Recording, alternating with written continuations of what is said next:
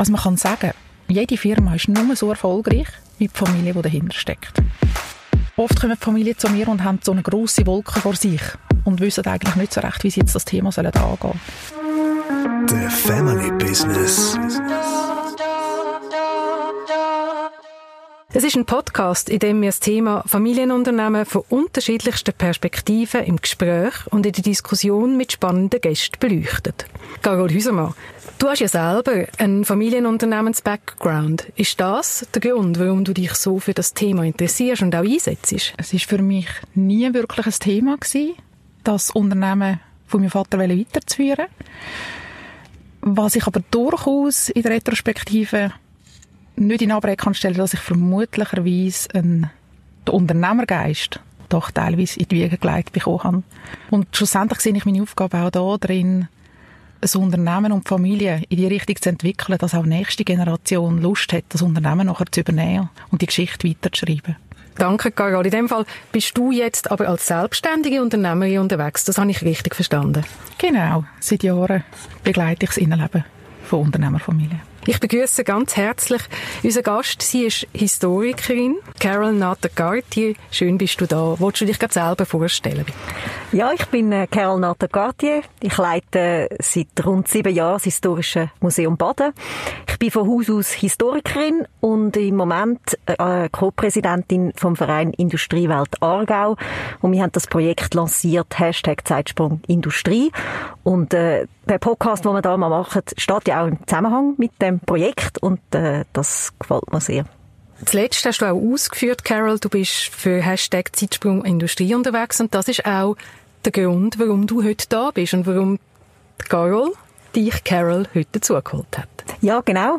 Ähm, ich hatte sehr Freude, gehabt, wo sich Carol auf den Aufruf gemeldet hat. Wir haben nach äh, aktuellen Akteuren gesucht, die bereit sind mitzumachen bei dem Projekt. Wir haben sehr viele Projekte aus der Vergangenheit und ähm, es ist sehr lässig, mal jemanden zu haben, der auch etwas hat, wo eben die Vergangenheit und Zukunft verbindet und will in Zukunft führen und eben den Fokus auch auf Hinterkulissen von der Industriekultur leitet, nämlich auf einen anderen Aspekt, auf die Unternehmenskultur. Und das ist ja das, ein Treiber hinter der ganzen Industrialisierung. Und eben das äh, mit dem Zukunftsfaktor zu verbinden, das finde ich ganz ein toller Aspekt und das bereichert das kantonale Projekt. Das heißt also Unternehmenskultur, wo früher die Industrialisierung vorwärts geprägt hat und vorwärts getrieben hat. Und da gehen wir doch schwer davon aus, dass die Unternehmenskultur auch jetzt in der Entwicklung nach vorne sehr einen grossen Wert wird haben. Carol, würdest du dem zustimmen? Selbstverständlich. Ähm gerade wenn es um Familienunternehmen geht, ist es auch sehr oft um die Verbindung von Tradition und Innovation. Also sehr oft basiert auch die Zukunft von diesen Familienbetrieben, von diesen traditionsreichen oder Familiendynastien auf sehr starken, identifikationsstarken Vergangenheit auch. Und ich glaube, das ist auch sehr typisch für Familienunternehmen. Ich würde gerne noch einen Schritt zurück machen. Und zwar haben Carol und ich im Vorgespräch schon ein bisschen das oder andere aufgenommen. Und was ich sehr fest mitgenommen habe, Carol, Carol ist, dass du wirklich mit Händen abgewehrt hast, um Himmels Willen nie, wäre es für mich in Frage gekommen, selber die Anwaltskanzlei von meinem Vater zu übernehmen. Du hast dich dezidiert dagegen ausgesprochen. Und gleichzeitig hast du auch gesagt, dass für dich ganz ein grosser Wert darin liegt, einen Unterschied zu machen zwischen Familienunternehmen und Unternehmerfamilien. Könntest du das ein bisschen ausführen, von wo die Abgrenzung und Differenzierung herkommt? Ja, ich glaube, Karl hat es ganz am Anfang ja auch schon gesagt, ähm, der Unternehmensgeist, das ist etwas, wo ähm, für mich vererbbar ist und mit Innovation zu tun hat, wo man in einer Unternehmerfamilie drin ist, wo äh, Innovation so drin steckt. Das hat für mich etwas sehr äh, Lebendiges, etwas, was sich kann entwickeln. Und der Begriff von der Familienunternehmen ähm, habe ich selber jetzt eher ein bisschen, ähm, soll man sagen, negativ konnotiert. Das hat für mich auch so eine Schwere, das ist ähm, in die Fußstapfen vom Vater oder Großvater zu treten. Es ist patriarchalisch prägt. Das ist verbunden mit sehr vielen Erwartungen. Man muss Innovationen vom Vorgänger eigentlich übernehmen. Man kann nicht sich selber sein. Äh, es wird erwartet, dass man das weiterführt und sonst geht das Unternehmensgrund.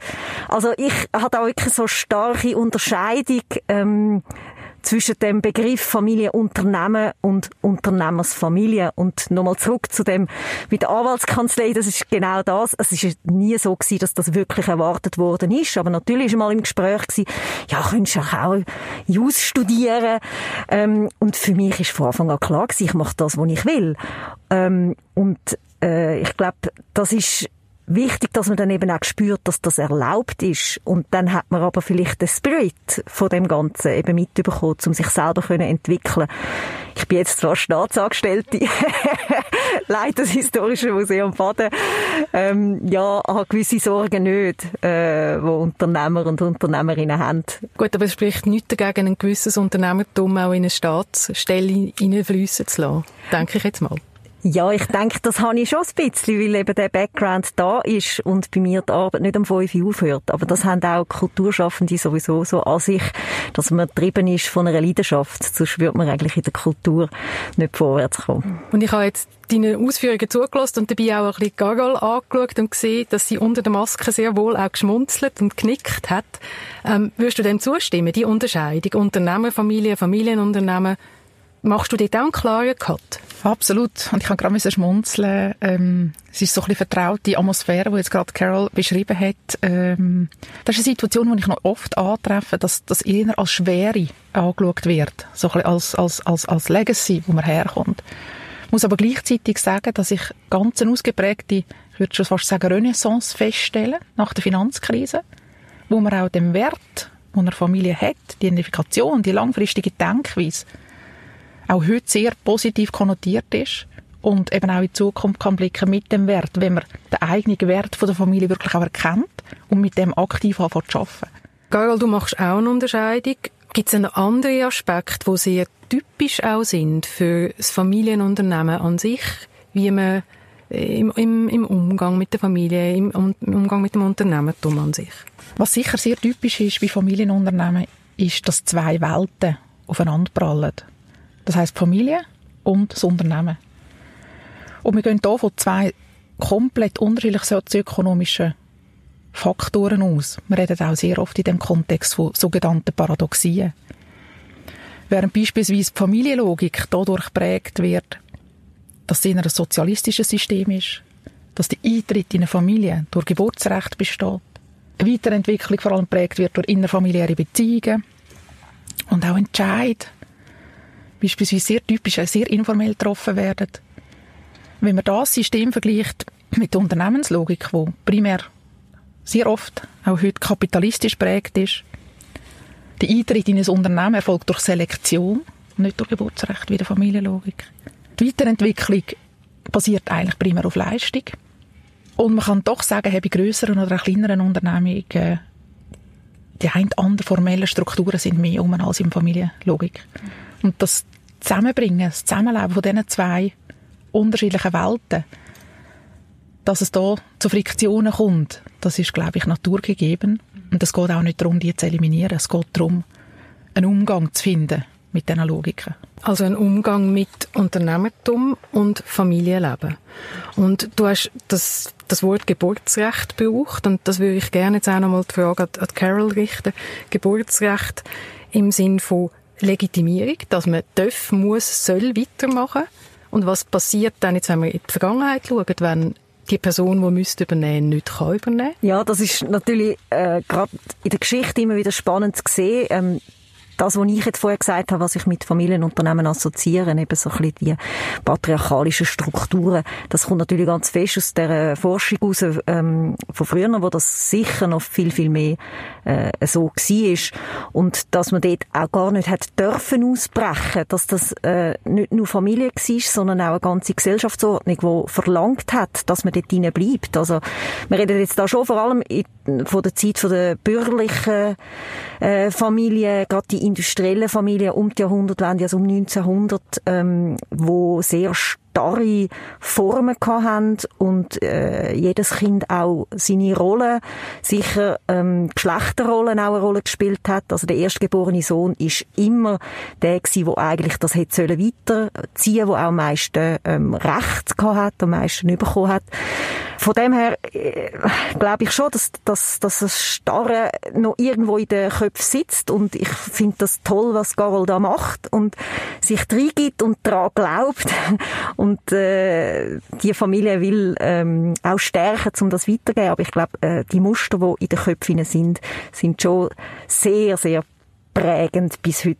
Also ich höre auch eine gewisse Skepsis von dir, dass man so Rollenmuster, die du jetzt auch beschrieben hast, vorgegebene Paar, ähm, Wege überhaupt kann durchbrechen. Ist das richtig? Ja, skeptisch. Ich habe das nicht studiert, wie das jetzt heute läuft, aber einfach so aus der Geschichte heraus kann ich das schon bisschen beobachten. Und es gibt ja auch das Buch von Thomas Mann, wo das Familienunternehmen beschreibt, die Budenbrocks, äh, Aufschwung und Niedergang, wo das genau so zeigt, äh, dass es eigentlich spätestens bei der vierten Generation nicht mehr geht. Und das Generationenproblem, das ist schon etwas, was man in der Vergangenheit immer wieder beobachtet. Das würde ich gerne jetzt gerade auch aufnehmen und das die Frage zukunftsgerichtet an dich stellen, Carol, weil das ist ja genau das, mit dem du umgehst. Wie schaffst es du, Familien, die aus Traditionen herauskommen, in eine nächste Generation zu begleiten? Also man kann sagen, jede Firma ist nur so erfolgreich, wie die Familie, die dahinter steckt. Und da stimme ich auch der, der Carol ihrem Votum zu, oder? Da spielen sicherlich Herkunft, Traditionen eine, eine ganz grosse Rolle. Und eine von meinen Aufgaben ist genau so, Muster auch transparent zu machen. Weil erst wenn man weiß, was man anschaut, kann man auch damit arbeiten. Was ich sehr gerne mache, will ich die Familie als Herzstück von einem Familienunternehmen betrachten. Oft kommen die Familien zu mir und haben so eine grosse Wolke vor, vor sich und wissen eigentlich nicht so recht, wie sie jetzt das Thema sollen angehen Was sich für mich auch bewährt hat, ist das ein bisschen aufzuteilen in einzelne Dimensionen. Wenn du so sagst, eine grosse Wolke, willst du das mal noch schnell ein bisschen erklären? Was für eine Wolke? Ja, genau. Also die Fragestellungen sind so divers, wie die Familien sind. Bei der einen steht die Nachfolgeregelung im Vordergrund. Andere bringen die Frage mit, wie können wir die Identifikation über Generationen schärfen? Wie gelingt uns das? Sehr, sehr facettenreich und multidimensional ist, wo man nicht recht weiß, wo anfangen, wo anpacken überhaupt das Thema. Und dort, wie eben die Verwobenheit, oder die, die Grenzen, die sehr flüssend sind, die sehr schwammig werden, wie finde ich jetzt eine Klarheit in dieser Ausrichtung? Wie kann ich das Thema angehen? Das fällt meistens nicht so leicht. Ist das nicht extrem schwierig, ähm, gerade in dem Familiengefüge, wo die Emotionen ja noch sehr verbindend sind, dass man da auch sehr schnell verletzt und dass der, wo ursprünglich der Gründer ist, auch wenn er vielleicht nicht mehr lebt, dass man immer so eine Achtung hat, durch dem das noch recht zu machen. Spürst du das fest in deinen beratenden Mandat? Kann ich so heutzutage weniger sagen? Ich überlege mir jetzt gerade, woran das könnte liegen. Ich glaube, die nächste Generation wächst heute auf mit einem Selbstverständnis, dass sie das können eigentlich realisieren können, was sie gerne wettet. Ich beobachte auch, dass das Bewusstsein da ist, weil man weiß, dass genau die Vorgängergeneration die Wahl nicht hat. Also ich treffe ganz viele Unternehmerfamilien an, wenn ich sage, was ist das Ziel von dem Prozess, den wir gemeinsam anstoßen. Dann sagen sie, uns ist ein Rahmenbedingung ganz wichtig, dass die Nachfolgegeneration entscheiden kann, was sie mit ihrer Zukunft machen. Sie sollen können Optionen haben und wenn sie sich für das Familienunternehmen entscheiden, dann freut uns das ganz außerordentlich, ist aber nicht Erwartungshaltung. Also mich dunkt, das Pendel geht fast vielleicht sogar in die andere Richtung, dass man möglichst viel Freiheit weggeben. Und da bleibt dann wieder auf der anderen Seite die Identifikation mit dem Unternehmen fast ein bisschen auf der Strecke, weil ich Nachfolgegenerationen antreffe, die den traditionellen Spirit über Generationen nicht so mitbekommen haben, nicht mehr in den Fabrikhallen aufgewachsen sind und darum dann oft fragen, ich weiß gar nicht so recht, was auf mich erwarten was, überhaupt, was heisst Unternehmer sein? Was heisst aufwachsen mit, mit, mit der ganzen Familie? Und das wäre dann eigentlich, wenn du das so sagst, eigentlich die Multi-Option auch als Bürden, oder? Absolut, ja. absolut. Das ist die große Herausforderung in der Zusammenarbeit mit der Nachfolgegeneration. Was ist mein Weg? Wie finde ich ja. meinen Weg? Da gibt es heute aber sehr gute praxiserprobte Instrumente, die da dabei helfen, wie sogenannt beispielsweise Talentprofil, mhm. die helfen, ein bisschen die Ausrichtung, seinen eigenen Weg zu finden.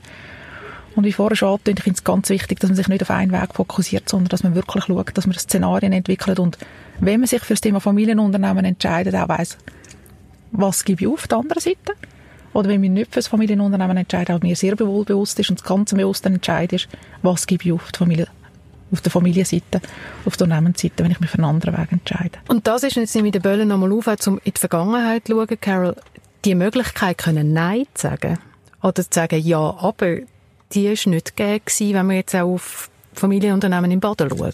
Ja, ich denke viel, viel weniger als heute. Das ist äh, schon so. Ähm, Gerade in Bezug auf Baden will ich vielleicht äh, auch nochmal eine Unterscheidung äh, ansprechen. Ähm, wir haben einerseits eben die industriellen Familien, wie sicher auch äh, Braun-Boveri natürlich, die große, die zwei Gründer der Braun und der Boveri, wo BBC gegründet hat, 1891, wo beide aus äh, Unternehmergeister rauskommen. Das ist natürlich auch die Zeit gewesen, kurz vor 1900, wo man an alles geglaubt hat. Gerade beim Braun ist der Ingenieurhintergrund ganz stark da gewesen und wo über, ähm, also die zwei, das sind wirklich so die, die 26 gewesen, Start-up miteinander, das Gründer da etwas glaubt und in der kürzesten Zeit einen enormen Erfolg gehabt. Ähm, bei ihnen ist auch spannend zu sehen, dass dann die, beim Braun ist es ein Bruder, der noch einsteigt. Äh, dort kann man so vor allem vom Familienunternehmen reden und dann noch ein Sohn.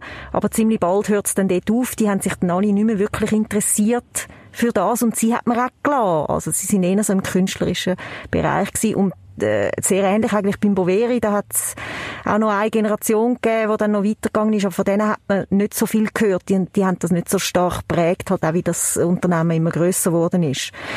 Ich finde aber, man muss auch unbedingt gerade zu Baden auf die äh, Gastwirtfamilien einen Blick werfen. Die sind unglaublich wichtig für die Entwicklung der Bäder. Und ein Gastwirtbetrieb, ein Familienbetrieb im Gastgewerbe, das ist, glaube ich, nochmal etwas ganz anderes. Also da steigt man wirklich schon als Kind ja fest drin rein. Und Familie Borsinger, äh, wo die Blumen ja lang geführt hat und jetzt ist es wieder mit der Familie ähm, dahinter, mit den Ernebrüdern, äh, finde ich es sehr spannend, auch dort äh, so die Entwicklung zu sehen. Jetzt haben wir ja sehr schön dargelegt, was für Herausforderungen auf Familienunternehmen ähm, einprasseln, kann ich sagen. Es sind unternehmerische Fragen, es sind Familienfragen. Und damit man eben sich nicht zu fest aufhaltet in dieser Wolke von Problemen und Stolpersteinen, ist ja sicher die Frage, die dann an dich herangetragen wird, Carol, auch, wie gelingt es einem, aus dem rauszukommen und eben diesen Schritt in die Zukunft zu wagen und auch zu machen? Da komme ich mir vor, so ein bisschen wie als Brückenbauerin, die zwischen hier und jetzt steht und, und, und der Zukunft. Und ich habe vorher kurz mal Einblick gegeben, so ein bisschen die gängigen Fragestellungen, die mich angetragen werden. Ähm, natürlich sehr abhängig davon, wie die Zukunft aussieht, wissen wir, wo wir, wo wir mal einen Pflock einschlagen. Das heisst konkret, eine erste Frage, die ich mich immer stelle, ist, wo steht die Familie heute und wo wollen wir hin? Und das ist ein sehr interaktiver Prozess zusammen mit dem Unternehmen. Also erst, wenn ich weiss, was, wo das Unternehmen auch hin? Vorausgesetzt, die Familie hat überhaupt ein aktives Unternehmen. Es gibt ja auch Familien, die Post-Exit sind, wo es dann mehr Vermögensfragen im, im, im Vordergrund stehen. Wenn wir eine Idee haben, wo das Unternehmen an, stehen wir vor einer Konsolidierungswahl, äh, vor einer Konsolidierungsrolle oder für, wenn wir expandieren, wenn wir globalisieren, brauchen wir ganz unterschiedliche Fähigkeiten im Unternehmen. Und abgeleitet von diesen Fähigkeiten, die das Unternehmen braucht, fällt es meistens auch einfacher, die Familie und die Rolle der Familie zu klären. Und eben auch jeder für sich zu identifizieren, wo sehe ich meine Rolle, was ist mein Wertbeitrag, den ich leisten kann in dem Kontext. Und dann haben wir auch ein bisschen die, die Schwere von der Familie weg, wo wir herkommen, weil wir es können aufhängen an einem Zukunftsbild und wie für uns selber, jedes Individuum als Familienmitglied für sich kann ableiten, wo würde ich gerne meinen Beitrag leisten. Und erfahrungsgemäß gibt es für jedes Familienmitglied irgendwo eine Rolle. Ähm, es geht aber darum, dass wirklich Stärke basiert und vor allem auch zukunftsorientiert anzupacken und da habe ich ganz gute Erfahrungen gemacht auf dem Weg. Also der sehr positive Ansatz, es hat für jeden Platz. Wir müssen einfach herausfinden, welchen Beitrag du kannst leisten. Wenn du jetzt nochmal zurückschaust, Carol, ist das für dich erfolgsversprechend, wenn du jetzt das anwendest auf Situationen in der Vergangenheit? Ich finde einfach so sehr spannend, wie sich halt wirklich die gesellschaftlichen Strukturen jetzt ähm, dran sind, komplett aufzulösen. Jetzt hat man ja wirklich lang gekämpft für Emanzipation, äh, sei es von Geschlechterrollen, jetzt kommt äh, Familie. Ähm, ich, äh, ja, es ist halt wirklich der heutige Geist, wo man alles wieder neu muss verhandeln, jeden Platz, jede Rolle. Und wo das anführt, das ist schwierig zu sagen. Ich glaube, das Blutverwandtschaft und äh, die äh, ganz klaren Strukturen, die eine Familie mit sich bringt. Es gibt einen äh, lieblichen Vater, eine liebliche Mutter, die zeugen und das sind Kinder und das hat jedes Kind in den Ablauf von der Geburt ihre Ordnung. Ich glaube, das kann man nie neu verhandeln und das wird immer drin spielen, ähm, egal was für eine Form man dann für, von der Zusammenarbeit findet. Was ich beobachte, glückliche Familien sind auch nie irgendein Zustand oder ein Zufall. Es ist immer ein Resultat von einer fortlaufenden Weiterentwicklung. Also durchaus auch immer ein Prozess, oder? Es, es hat irgendwann mal angefangen, aber es ist nie fertig. Das ist das, was ich beobachte und gerade auch das Bewusstsein, das sich am Wandeln ist und dahingehend am entwickeln ist. Weil ich glaube, da haben auch ganz viel, ja, dank der Wissenschaft, wir haben ganz viele Universitäten, Hochschulen, die da ganz ähm, viel recherchieren, wie eine Uni St. Gallen, eine Hochschule Luzern oder auch das IMD, die da ganz hervorragende Arbeit leistet und uns in der Praxis in dem Sinne auch die Arbeit erleichtert. Danke vielmals. Ich würde gerne das als Schlusssatz nehmen, die Erkenntnis, dass die Entwicklung von einer Familie und von einem Familienunternehmen kein Ende hat, sondern ein stetiger Prozess ist und es immer wieder ein neues ausarbeiten und erarbeiten, wo der Weg hin soll, stärker basiert und auch zukunftsgerichtet. Danke euch vielmals fürs Gespräch und für euren Blick nach hinten und euren Blick nach vorne. Danke auch, dass ich halt Gast sein darf. Danke ebenfalls für die spannenden Dialog. The Family Business. Bei uns wird Familie und Unternehmertum im Einklang gelebt. Auch nächstes Mal wieder.